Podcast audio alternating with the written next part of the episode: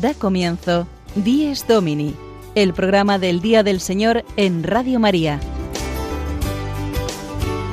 Un espacio dirigido por el Padre Mario Ortega.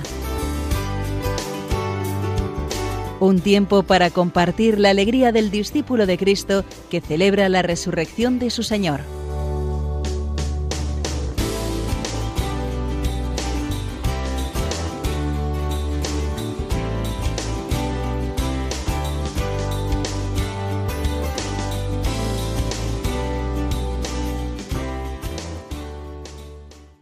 Buenos días y feliz domingo de la Ascensión del Señor que celebramos hoy, amigos. Comenzamos nuestro espacio semanal del Día del Señor con esa mirada a lo alto, tratando de penetrar en un misterio de despedida, como es la partida de Jesús, y a la vez estar alegres, como nos dice el Evangelio que quedaron los apóstoles ese día. La ascensión se puede representar ante nuestros ojos y nuestra mente como el momento del alejamiento de Dios, y así lo experimentamos a veces cuando tenemos que enfrentar los problemas de cada día, ¿verdad? Y quisiéramos a Dios más visible entre nosotros. Pero este domingo de la Ascensión nos presenta a unos apóstoles que se van contentos a pesar de la despedida. Confían en Jesús, y Él les ha prometido el Espíritu Santo. La Iglesia Apostólica comenzó ese itinerario de fe que es el que nosotros continuamos hasta que el Señor vuelva. Domingo de la Ascensión. Jesús se va, pero no nos deja solos. Se queda en la Eucaristía y en cada hermano al que podemos servir. Nos envía el Espíritu Santo que nos hace vivir el gozo de la comunión. Hay que trabajar, sí, hay que batallar para vivir de fe, esperanza y caridad. Dios ha puesto el mundo en nuestras manos, pero sostiene nuestro corazón desde arriba. El corazón de Jesús es la garantía de la fidelidad de Dios y de que no estamos solos, este domingo, primero del mes de junio, Dios nos vuelve a demostrar que nos ama y nos regala la vida, una vida para gozarla y compartirla con el ánimo renovado por la promesa del Espíritu y la ilusión de saber que en Cristo todo lo podemos. Pues nos adentramos ya, amigos, en los contenidos de nuestro Dies Domini de hoy, solemnidad de la ascensión del Señor a los cielos, en el que además celebramos la Jornada Mundial de las Comunicaciones Sociales, de todo ello hablaremos hoy en las secciones del programa que ahora os adelantamos ya en el sumario. Comenzaremos nuestro programa de hoy con la reflexión semanal, esta vez en torno a la jornada de las comunicaciones sociales y el lema que la preside que es Somos miembros unos de otros. Después, nuestra biblista Sonia Ortega, en su sección Guiados por la Palabra de Dios, nos hablará del misterio de la ascensión conforme viene contado por los evangelistas. Después tendremos, como cada semana, a nuestro querido padre Julio Rodrigo desde su parroquia de Boadilla del Monte. Y seguidamente podemos escuchar, también con motivo de la Jornada Mundial de las Comunicaciones Sociales, a un periodista cristiano, catedrático de la Universidad San Pablo CEU de Madrid, don Gabriel Galdón. Y como estamos comenzando el mes de junio, mes del Sagrado Corazón de Jesús, escucharemos el testimonio de consagración de una familia, concretamente la familia toledana formada por Fernando Fernández y Laura Linares. Y finalmente el padre Juan Francisco Pacheco nos ofrece la entrevista semanal, hoy realizada a Chisquea Valladares, que es una religiosa y periodista experta en las redes sociales.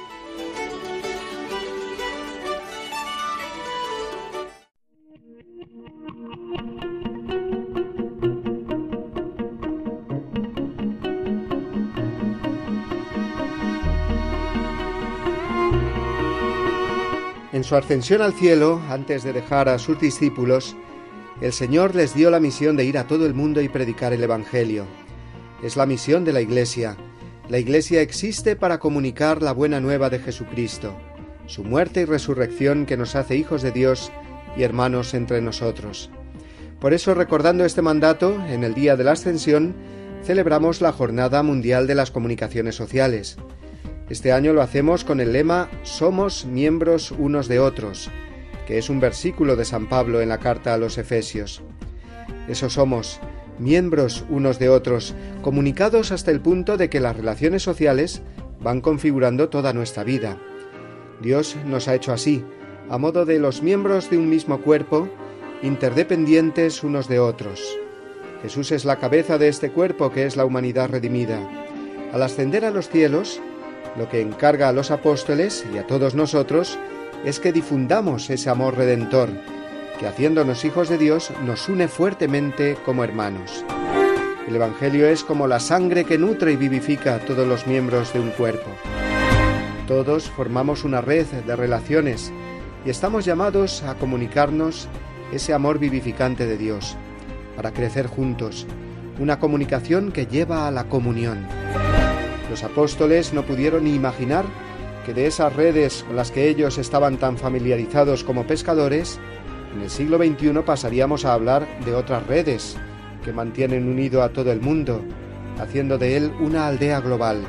Son las redes sociales, el mundo de Internet, el sexto continente, puesto que en él se desarrolla toda una maraña de relaciones que sirven para comunicarnos, pero desgraciadamente muchas veces no nos llevan a la comunión. En la jornada de las comunicaciones sociales de este año, el Papa Francisco nos vuelve a advertir de los riesgos que conllevan las numerosas redes sociales, Facebook, Instagram, Twitter, hasta el WhatsApp, cuando no se usan buscando el bien y la verdad y el verdadero encuentro humano con los demás. Esta nueva forma de comunicación virtual que ha invadido nuestras vidas puede debilitar las relaciones personales, porque una pantalla nunca podrá sustituir el conocimiento y la comunicación cara a cara. Ni los sentimientos ni verdades más profundas y personales se pueden comunicar sino con la presencia física, no virtual. También hay que estar muy atentos a la fácil manipulación que se pueden dar en cuanto a las opciones de las personas y grupos sociales y a la consiguiente desinformación y dificultad para discernir la verdad entre tantas noticias falsas. Además, las redes sociales se convierten para muchos, sobre todo para los jóvenes, en su principal o única base de relaciones humanas. Y el ser humano no puede vivir solo de relaciones virtuales, sino de relaciones cara a cara, dejando aparte la pantalla, las imágenes, los likes y dejando descansar los dedos gordos de las manos que no paran de escribir en los móviles. Somos miembros unos de otros. La jornada de las comunicaciones sociales este año nos invita de nuevo a cultivar los encuentros personales, para que las redes sociales no se conviertan en telarañas que nos envuelvan, nos despersonalicen y nos conviertan en ermitaños sociales, desgajándose así el tejido de la sociedad, como dice el Papa. Id por todo el mundo, salid al encuentro de cada persona, nos manda el Señor. Su ascensión supone para nosotros la oportunidad de hacerlo presente en el mundo a través del trato entre nosotros de corazón a corazón.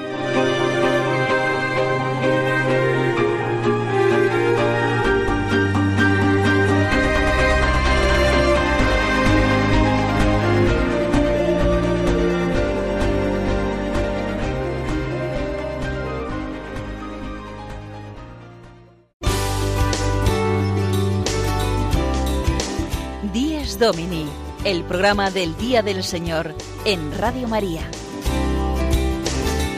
Un tiempo para compartir la alegría del discípulo de Cristo que celebra la resurrección de su Señor.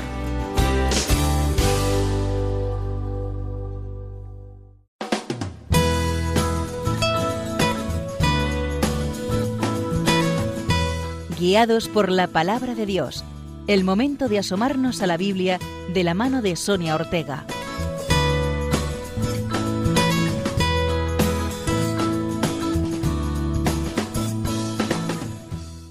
Buenos días, queridos oyentes de Radio María.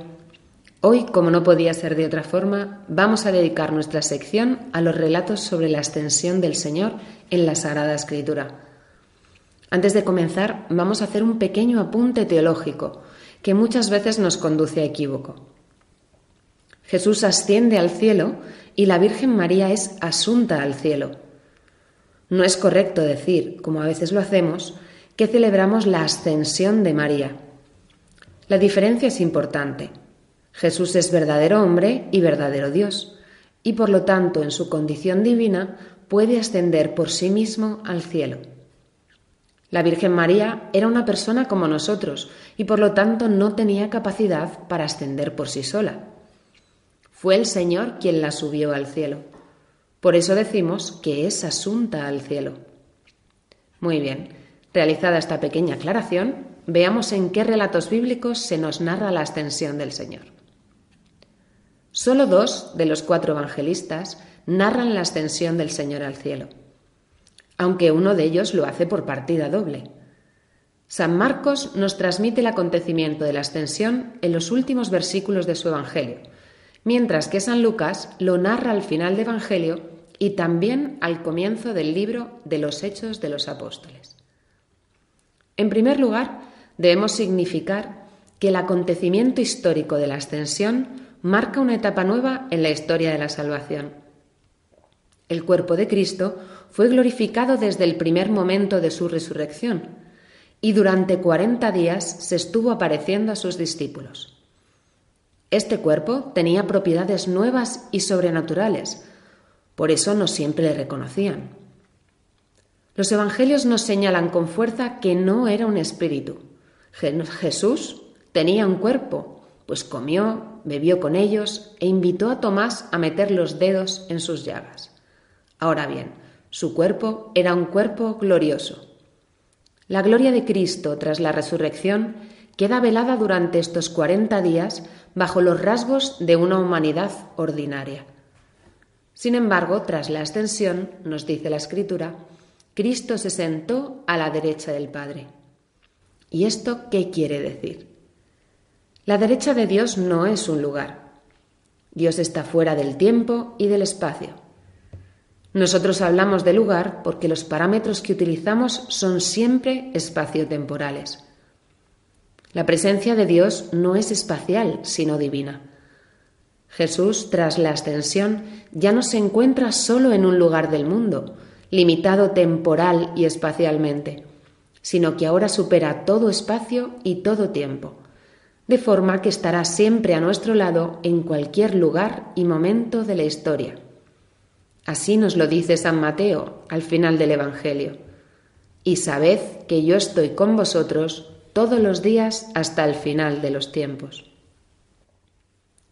El evangelista San Lucas nos dice que Jesús se fue al cielo levantando las manos y bendiciendo. No solo bendijo a los apóstoles, sino al mundo entero. Jesús se va de este mundo bendiciendo, y su bendición permanecerá para siempre. Sus discípulos se postraron ante él y se volvieron a Jerusalén con una gran alegría. Esta es la razón de la alegría cristiana. La bendición del Señor permanece con nosotros para siempre. Los hechos de los apóstoles nos aportan algunos datos más sobre estos acontecimientos. Jesús, antes de marcharse, les dice a sus discípulos que esperen a que se cumpla la promesa del Padre. Les anuncia que serán bautizados con Espíritu Santo. Sin embargo, sus discípulos tienen una preocupación mayor. Temen que el Señor se vaya y le preguntan, Pero Señor, ¿cuándo vas a restaurar el reino de Israel? Jesús les contesta que no les toca a ellos conocer los tiempos del Padre. Esta no es su misión. Sobre ellos vendrá la fuerza del Espíritu Santo, que les capacitará para llevar a cabo la tarea que Dios les encomienda, ser testigos en Jerusalén, en toda Judea y hasta los confines de la tierra. A todo discípulo, en este tiempo de espera, el Señor le otorga un don y una tarea y esto es lo que nos compete conocer. Jesús fue elevado al cielo, y una nube lo cubrió apartándolo de sus vistas. La nube es un elemento que aparece en varias ocasiones con una clara referencia a la divinidad. Una nube misteriosa cubre a los tres apóstoles durante la transfiguración del Señor. Asimismo, el ángel Gabriel le anuncia a la Virgen María que será cubierta con la sombra del Altísimo. Es la misma nube que aparece en el Antiguo Testamento y que cubre la tienda del encuentro y que camina con el pueblo por el desierto. La nube es la presencia de Dios entre los hombres. A pesar de todas estas referencias y las explicaciones del Señor, nos dice San Lucas que los apóstoles se quedaron absortos mirando al cielo no son capaces de comprender todo lo que les está sucediendo. De esta forma se le aparecen dos hombres vestidos de blanco que les dicen Galileos, ¿qué hacéis ahí plantados mirando al cielo? El mismo Jesús que ha sido tomado de entre vosotros y llevado al cielo, volverá como lo habéis visto marcharse. El Señor volverá, y mientras tanto sus discípulos y nosotros que formamos su iglesia tenemos una tarea. Hemos recibido el don del Espíritu Santo que nos capacita para comprender estas cosas y sobre todo para llevar su palabra hasta los confines de la tierra.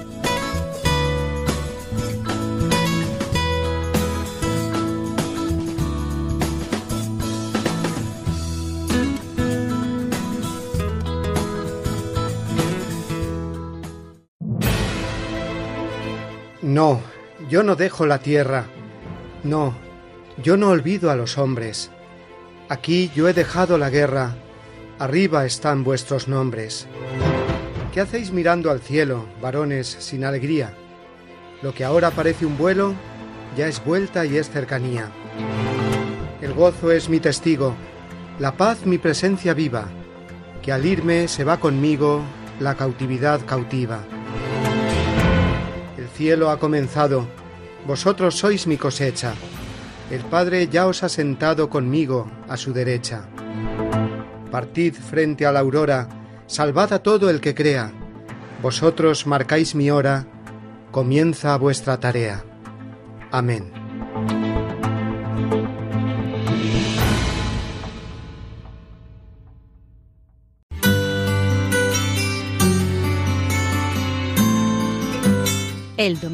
Desde mi parroquia.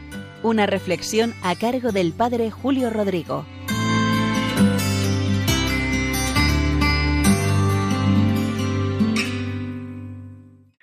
Muy buenos días y muy buen domingo a todos, a todos los que escuchan bien temprano este programa. Miren, en mi parroquia de Boadía del Monte, en Madrid, hay muchas bodas. Es un templo bello, también todo el entorno es muy monumental, muy bonito, y esto hace que acudan muchas parejas a casarse y las recibimos con mucha alegría. Pero hace años hubo un problema en la iglesia que además se aceleró más de lo que yo pensaba y total que tuvimos que cerrar el templo para hacer una pequeña reforma. Yo tuve que llamar a unas 15 parejas que habían apuntado su boda en ese tiempo que iba a estar cerrada por la reforma la verdad es que no quería causarles problemas ni hacerles faenas, entre otras cosas porque disponemos de otro templo cercano y pensé, bueno, pues si no se pueden celebrar aquí por este problema que nos ha surgido, las podemos celebrar en el otro templo o si no, hablé con los párrocos de los alrededores para que acogiesen a estas parejas por esta circunstancia. El caso es que yo fui llamando una a una a estas parejas y explicándoles el problema pero la mayoría me decía, ay padre, si es que la otra iglesia no es tan bonita, es que la iglesia no tiene tanta capacidad, es que vaya problema que nos ha surgido. También ellos lo entendían, pero tenían ahí cierto pesar. Y bueno, hasta que llegué a una pareja, llamé a la chica y me dijo, cuando le expliqué el problema, dice, padre, a mí me da igual, me da igual en la iglesia que sea. Yo lo único que quiero es casarme feliz con mi marido. Yo escuché a esta chica, se me ensanchó el corazón, porque pensé, bendito sea Dios, esta chica tiene las ideas bien claras, porque eso es lo más importante, casarse y ser feliz, como ella me dijo, con su marido, porque luego el lugar, los adornos, la fiesta, los invitados, es secundario, y algunas veces lo secundario lo ponemos como principal y lo principal parece que es lo secundario y no es que lo otro no sea importante, pero que hay que tener claro que ocupa un papel secundario. Porque lo principal es lo que decía esta muchacha, unirse delante del Señor, contar con Él, con su fuerza, con la gracia del sacramento que nos sostiene. Lo importante en una celebración matrimonial es formar pues una comunidad de amor, de vida, donde respetarse, donde ayudarse, donde entregarse mutuamente el uno al bien del otro y así vivir en paz. Lo importante es formar una familia con los hijos que Dios dé y así caminar pues todos los años que Dios también dé a esa pareja de vida. El caso es que esta chica me hizo pelearme con el problema que yo tenía de todas esas llamadas y me ensanchó el corazón al ver eso, que ella sí que tenía un proyecto claro de matrimonio, como seguramente la mayoría lo tienen, pero que algunas veces queda un poco nublado los secundarios que no son tan relevantes. Muy bien, pues muy buenos días de todos y que pasen un feliz domingo.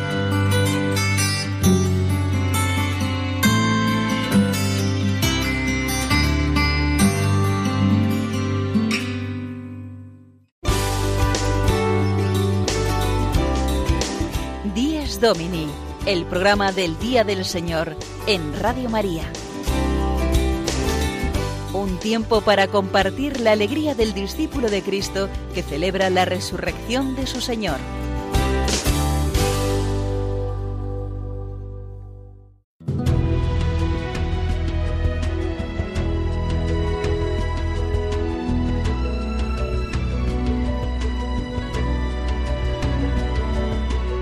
Queridos amigos, tengo hoy aquí esta mañana a un invitado muy especial. Y os digo muy especial porque en parte este programa eh, se debe a él, y no exagero, porque él es el que me transmitió el deseo de comunicar, de comunicar la fe a través de los medios de comunicación social. Y es un periodista, catedrático de la Universidad San Pablo CEU, que estoy encantadísimo de presentároslo, aunque ya ha estado con nosotros en alguna otra ocasión, y que es eh, Gabriel Galdón. Buenos días, Gabriel. Muy buenos días, Padre Mario, y buenos días a todos los oyentes de Radio María. Bueno, pues yo con la alegría y con el agradecimiento de que estés aquí con nosotros para que nos hables de tu último libro. He de decir que Gabriel pues ha estado siempre mm, dedicado con una pasión muy grande a comunicar eh, la verdad, a enseñarlo a sus alumnos de periodismo en la Universidad San Pablo CEU de Madrid cómo un cristiano tiene que comunicar de verdad. Y comunicar de verdad es comunicar la verdad y no tener miedo a hacerlo en un mundo eh, en el que estamos de tanto relativismo y de tanta confusión. Tu nuevo libro, Gabriel, se llama Infoética ¿eh? y viene, creo, a complementar un poco, a actualizar aquel otro famoso de mm, información y desinformación. ¿Puedes ponernos un poco al tanto a nuestros oyentes de lo que nos dices ahí? Pues eh, el libro, el título completo es Infoética, el periodismo liberado de lo políticamente correcto. Entonces, desgraciadamente, la ciencia periodística nació bajo unos postulados positivistas que han dado lugar a un relativismo. Y ese relativismo ha dado lugar después a la manipulación de las ideologías, la mayor parte o todas anticristianas. Entonces nos encontramos, y cualquiera lo puede ver, con que mayoritariamente los medios de comunicación no, solo no buscan la verdad, sino que muchas veces la atacan, fundamentalmente contra la Iglesia y contra todas aquellas personas que defienden una ley natural, como puede ser el derecho a la vida o, u otras cosas, ¿no? u otras materias. Entonces nos encontramos bajo un panorama desolador en ese sentido, eh, en el que los cristianos pues estamos perseguidos realmente, ¿eh? no una persecución cruenta todavía en Occidente, pero sí una persecución de las ideas, de los comportamientos, de las doctrinas, etc. Y entonces tenemos que reaccionar ¿cómo? Con fe y conciencia.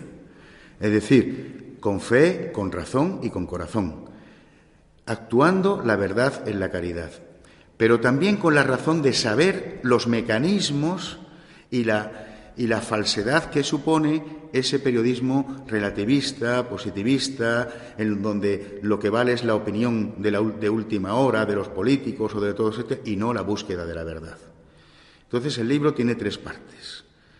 La, la primera es la denuncia científica pormenorizada de los errores del periodismo moderno de la manipulación de los medios de comunicación ¿eh? actual.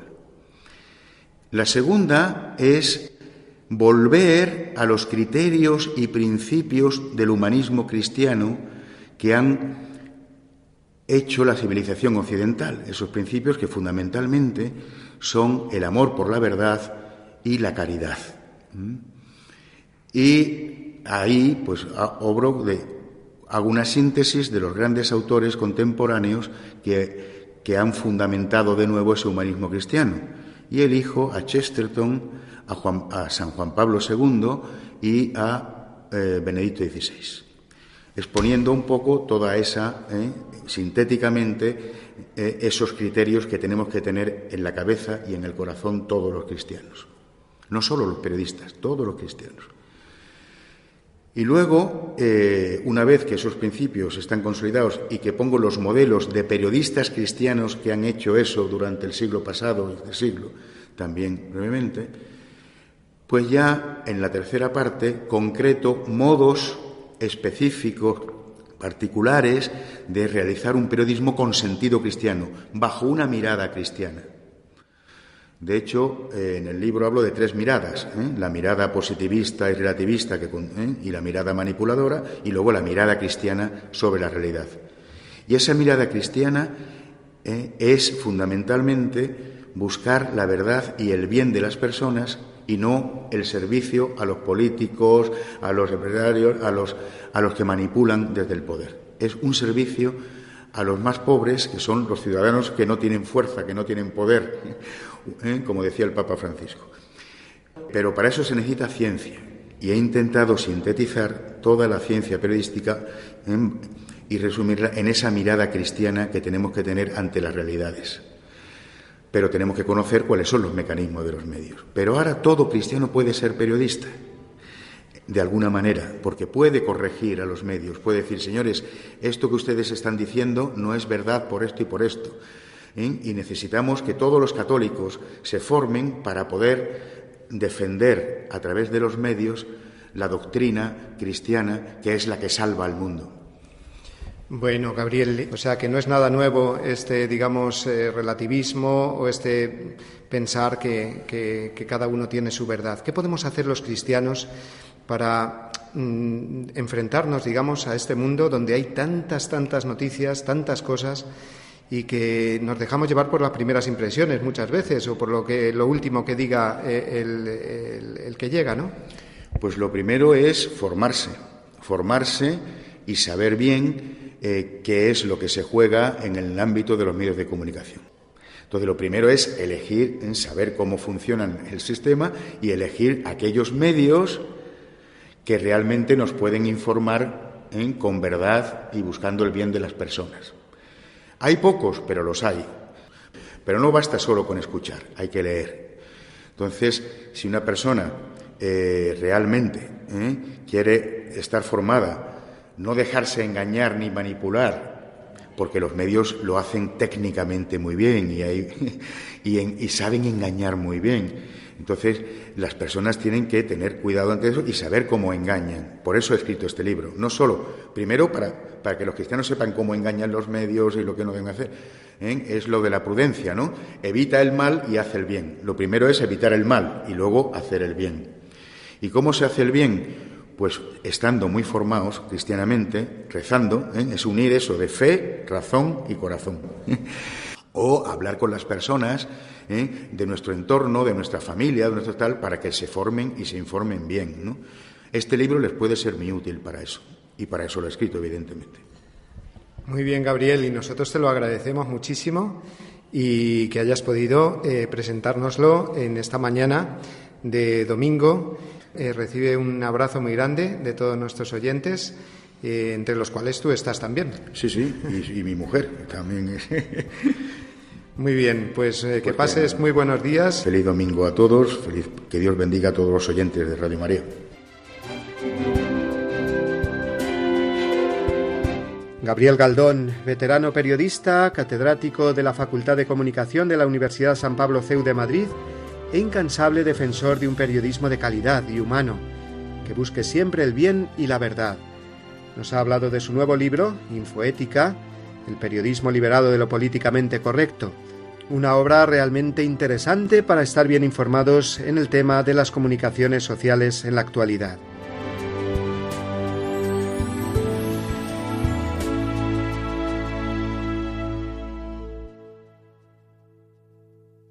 El pasado jueves, día 30 de mayo, se conmemoró un aniversario muy especial, como es el del centenario de la consagración de España al corazón de Jesús por parte del rey Alfonso XIII en 1919. Como digo, fue el jueves, el día concreto de ese centenario, pero la diócesis de Getafe y con ella pues toda España en torno al monumento al Sagrado Corazón en el Cerro de los Ángeles ha convocado la solemne misa eh, de celebración de este centenario para el día 30 de junio. Y de ello nos va a hablar precisamente ahora el obispo de esta diócesis, don Ginés García Beltrán, animándonos a todos a participar de este encuentro y sobre todo de lo que este encuentro significa, que es la consagración de todos y cada uno de nosotros, de nuestras familias, nuestras obras y apostolados al Sagrado Corazón de Jesús. En este centenario que estamos celebrando de la consagración de España al Corazón de Jesús, como su nombre indica, el elemento fundamental es la consagración. ¿Qué es consagrarse? Consagrarse es ofrecerse al Señor. Y uno se ofrece al Señor para recibir su amor, porque al Señor solo le podemos dar aquello que hemos recibido. Lo hemos recibido todo de Él y hemos recibido su amor.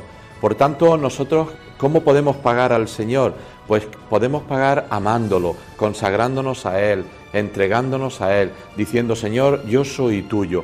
Pero hay una pregunta en el mundo en el que vivimos que mucha gente se hace. Ustedes van a consagrar España al corazón de Jesús, pero hay mucha gente que, que, no cree. ¿Por qué tienen que consagrar toda España? Pues muy sencillo, porque es el deseo de nuestro corazón y porque nosotros sabemos que consagrarnos al Señor es un bien y ese bien lo queremos para todos, para los que creemos, pero también para los que no creen.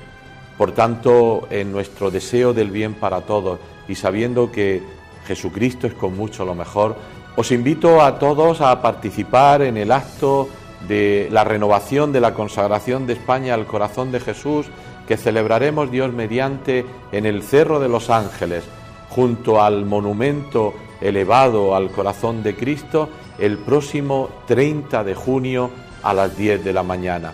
Todos estamos invitados.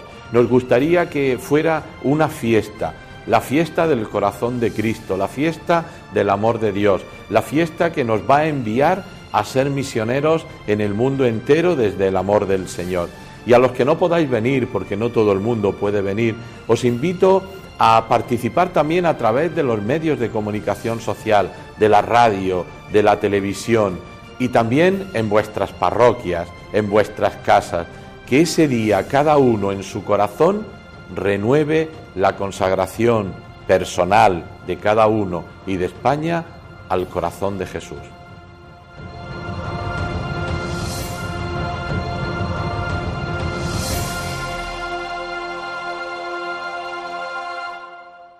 Estas eran las palabras del obispo de Getafe, Monseñor Ginés García Beltrán, y seguimos hablando de la consagración al corazón de Jesús, ahora con un testimonio concreto, el que nos ofrece la familia toledana de Fernando Fernández y Laura Linares. Vamos a escucharlos porque seguro que nos dan un montón de pistas de cómo vivir esa devoción al corazón de Jesús en nuestras propias familias.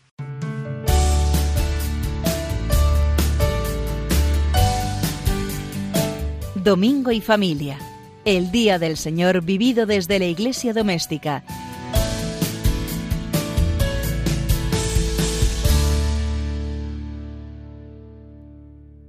Muy buenos días, queridos amigos de Radio María. Somos la familia Fernández Linares, Fernando y Laura, con nuestros seis hijos, Luis María, que tiene 16 años, Teresa de 14, Claudia de 13, y luego Fernandito, Laura y María, que tienen ocho, siete y cinco respectivamente.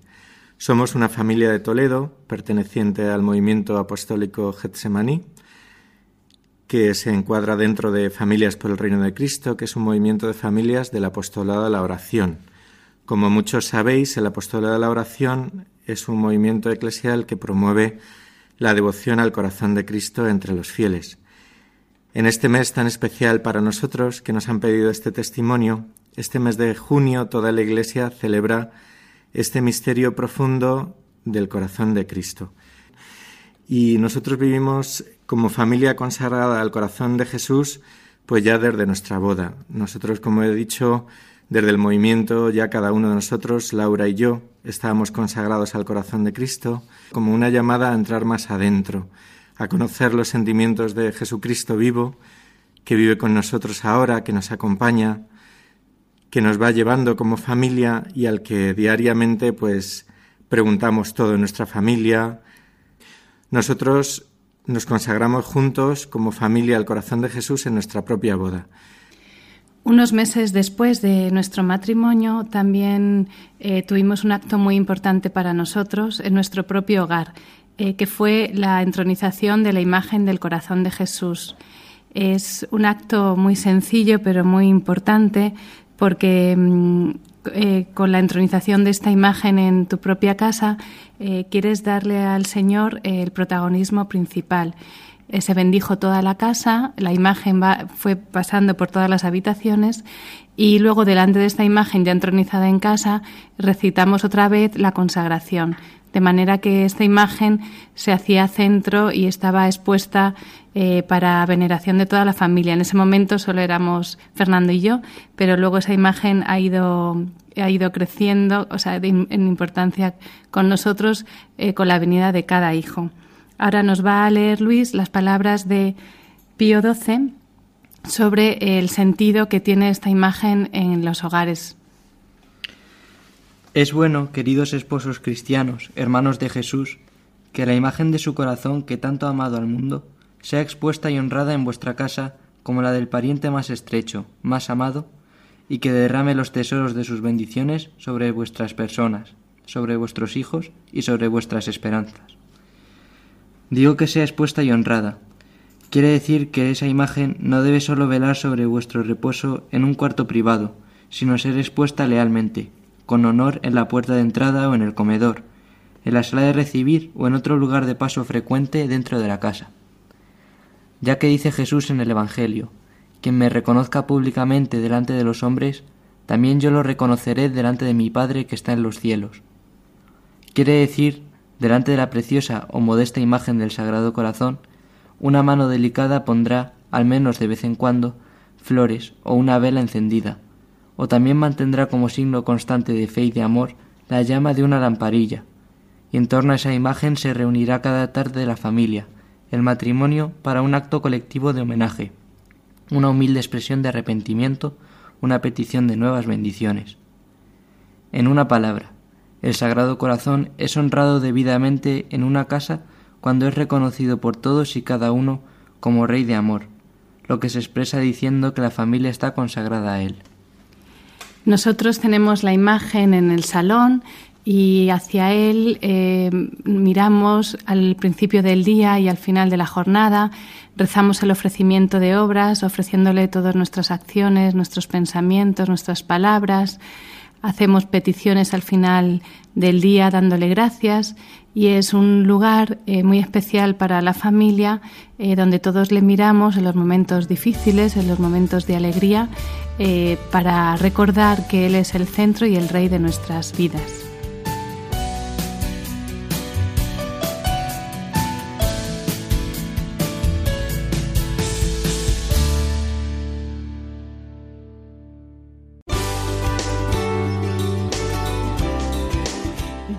Domini, el programa del Día del Señor en Radio María. Un tiempo para compartir la alegría del discípulo de Cristo que celebra la resurrección de su Señor.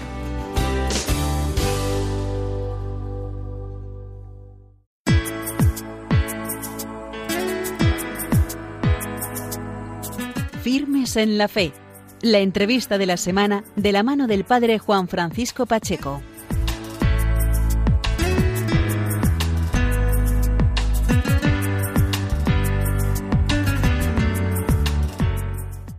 Buenos días amigos de Radio María, bienvenidos un domingo más a la entrevista de la semana. Tenemos con nosotros esta mañana en la entrevista a una gran experta en comunicación social. Ella es doctora, de, eh, doctora en comunicación, ella es docente en, en un centro universitario en Palma de Mallorca y además a muchos de ustedes eh, les sonarán o sonará el nombre de Chisquia Valladares porque es una gran avezada en redes sociales en el campo de la misión digital. Está con nosotros a través del hilo telefónico esta religiosa que pertenece a la Congregación de la Pureza de María y que ahora mismo se encuentra trabajando en el centro universitario que esta congregación posee en la ciudad de Palma de Mallorca.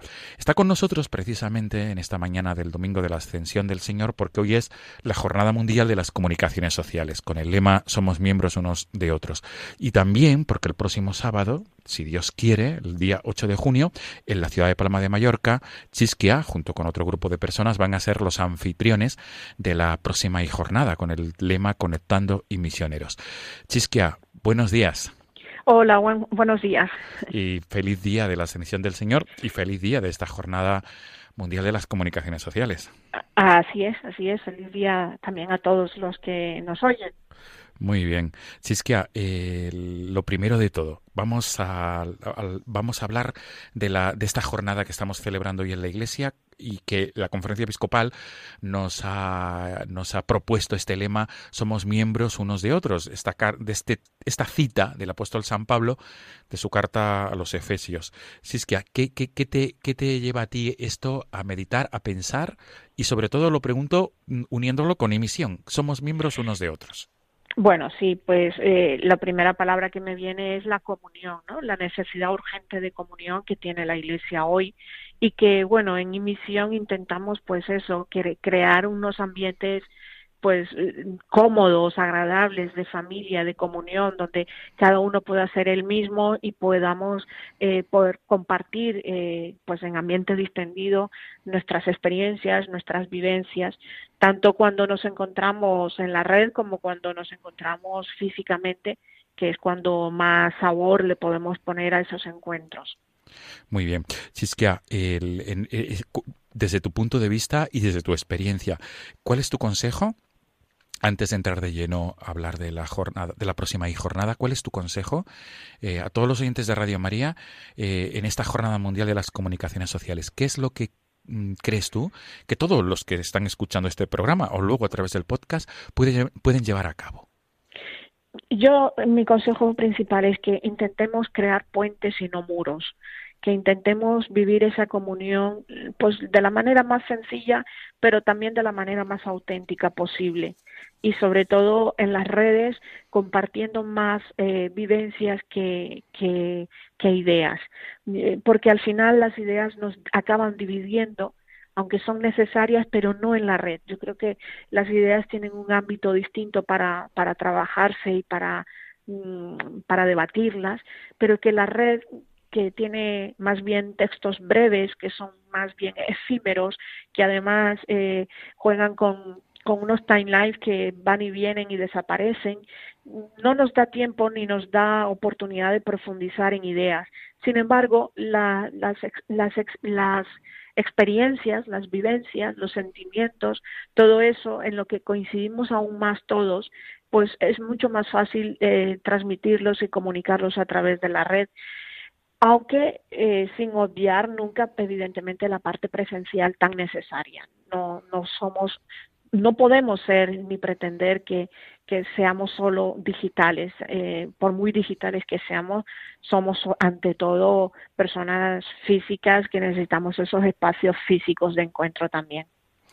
Chisquia, vamos a pasar a hablar de, esta próxima eh, y jornada que va a tener lugar en tu centro de estudios superiores, donde trabajas, en el Centro de Enseñanza Superior Alberta Jiménez de la ciudad de Palma de Mallorca. Este centro pertenece a la congregación de la Pureza de María, de la cual es religiosa. Chisquia, eh, antes de nada pienso que hay que introducir la jornada hablando de emisión, porque quizá algunos oyentes de Radio María aún no conozcan o no hayan eh, escuchado lo que es qué es Imisión.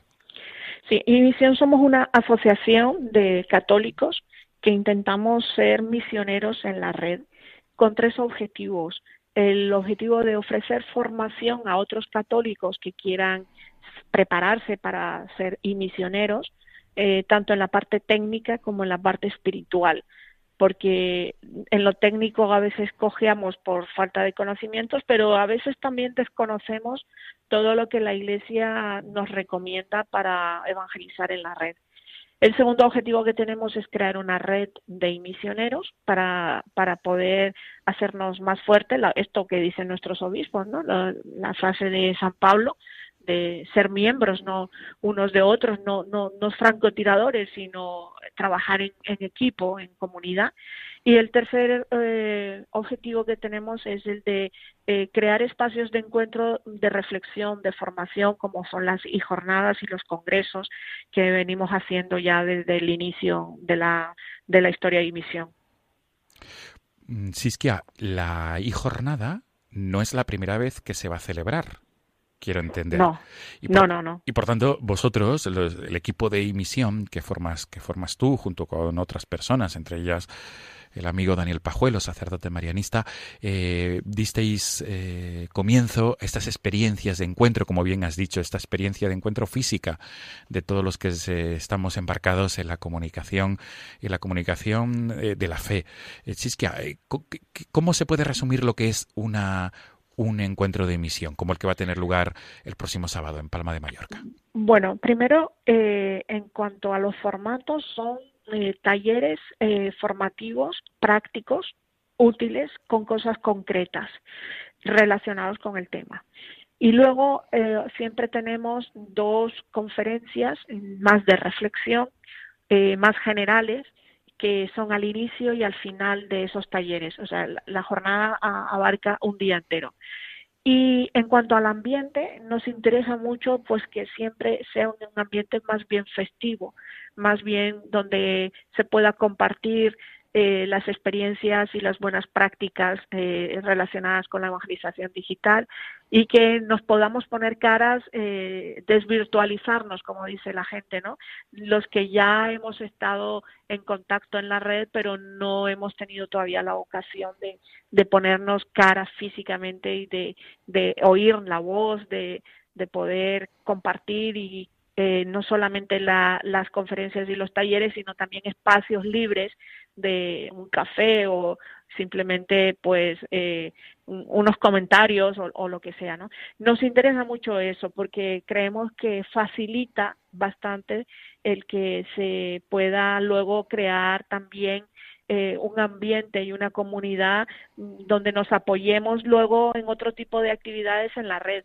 Por ejemplo, eh, Misión colabora mucho con, con obras misioneras pontificias en la campaña del DOMUM o por ejemplo con arguments en algunas en algunas cosas o a veces cuando sale un documento de la Iglesia del Papa relacionado con la con la comunicación digital pues entre todos los grupos digitales hacemos alguna actividad. Entonces, bueno, e, eso es imposible si, si no ha habido un, contacto físico de, de agradable, de más bien pues distendido. Qué bien. Pues desde aquí, Sisquea, desde estos micrófonos de Radio María, invitamos a que nuestros oyentes entren en la plataforma digital, ¿verdad?, de emisión. Eh, con tu permiso voy a, a dar la URL www imisión.org. Ahí, Chisquia, si no me equivoco, mm, está toda la información de la... Todo, todo. Toda la información. sí, sí, perdón. Ahí tienen los ponentes, ahí tienen los talleres, ahí tienen las conferencias, el horario, eh, el lugar, las maneras de inscribirse y bueno, creo que incluso hay un link para preguntas frecuentes. Qué bueno. Y además, eh, subrayo esto que has dicho, la manera de inscribirse, que aunque estemos a 2 de junio, aquellas personas que quieran aún inscribirse de cara al próximo sábado, están a tiempo. Están a tiempo, porque el salón de actos que vamos a emplear es bastante grande y hay sitio para todos, no es tan limitado como en otras ocasiones. Qué bien. O sea que ah, yo espero que incluso, pues eso, el día antes también se puedan inscribir si alguien se anima. Pues genial, Siskia. Va a haber una ponencia introductoria por la mañana, la cual vas a llevar tú junto con el sacerdote amigo Daniel Pajuelo. Una serie de talleres muy interesantes y la ponencia de clausura que la va a llevar a cabo Monseñor Lucio Ruiz del Dicasterio de las Comunicaciones Sociales. Pues, eh, Siskia, eh, mil gracias por acompañarnos en esta mañana de, de, la ascensión del Señor, en esta Jornada Mundial de las Comunicaciones Sociales. Mil gracias a vosotros por acordaros siempre de misión y de darnos un poquito de voz para este tipo de actividades. Y feliz día. Igualmente, Siskia, feliz día del Señor y hasta la próxima, si Dios quiere. Hasta la próxima. Adiós. Amigos de Radio María, nos despedimos y nos volvemos a encontrar el próximo domingo, Dios mediante. Hasta entonces, feliz día del Señor.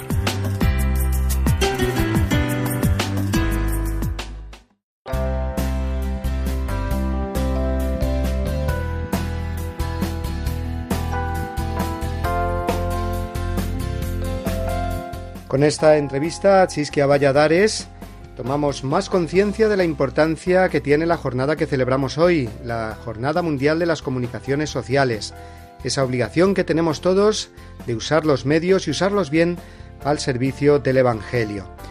En nuestro programa de hoy hemos tenido también a Gabriel Galdón, periodista, hablándonos de lo que significa una información y un periodismo basados en la verdad, a Sonia Ortega, que nos ha recordado lo que los evangelios nos dicen sobre el misterio litúrgico que celebramos hoy, la ascensión del Señor, a nuestro querido padre Julio Rodrigo, con su anécdota semanal, y el testimonio de consagración de la familia de Fernando y Laura, que seguramente os ha dado ideas para vivir esa consagración al corazón de Jesús en vuestras propias familias. Antes de terminar el programa de hoy vamos a tener un recuerdo muy especial del Papa Francisco, puesto que está en Rumanía, haciendo un viaje apostólico muy importante y en el que dentro de una hora beatificará a siete obispos mártires del siglo XX de la persecución comunista terrible en ese país. Todos murieron o en campos de concentración, horriblemente torturados, dando testimonio de su fe hasta el último momento. Siete nuevos beatos, obispos rumanos, que serán beatificados dentro de muy poquito en la misa de despedida que celebrará el Papa Francisco en su viaje a Rumanía. Pues ahora sí, amigos, nos despedimos ya hasta la semana que viene, que será el día de Pentecostés, pidiéndole al Señor que vivamos este mes de junio muy unidos al corazón de Jesús y que vivamos este misterio de la ascensión del Señor que celebramos hoy y que nos acompañará toda la semana hasta la celebración el domingo que viene de la venida del Espíritu Santo. Recibid una bendición enorme y hasta el domingo que viene, si Dios quiere.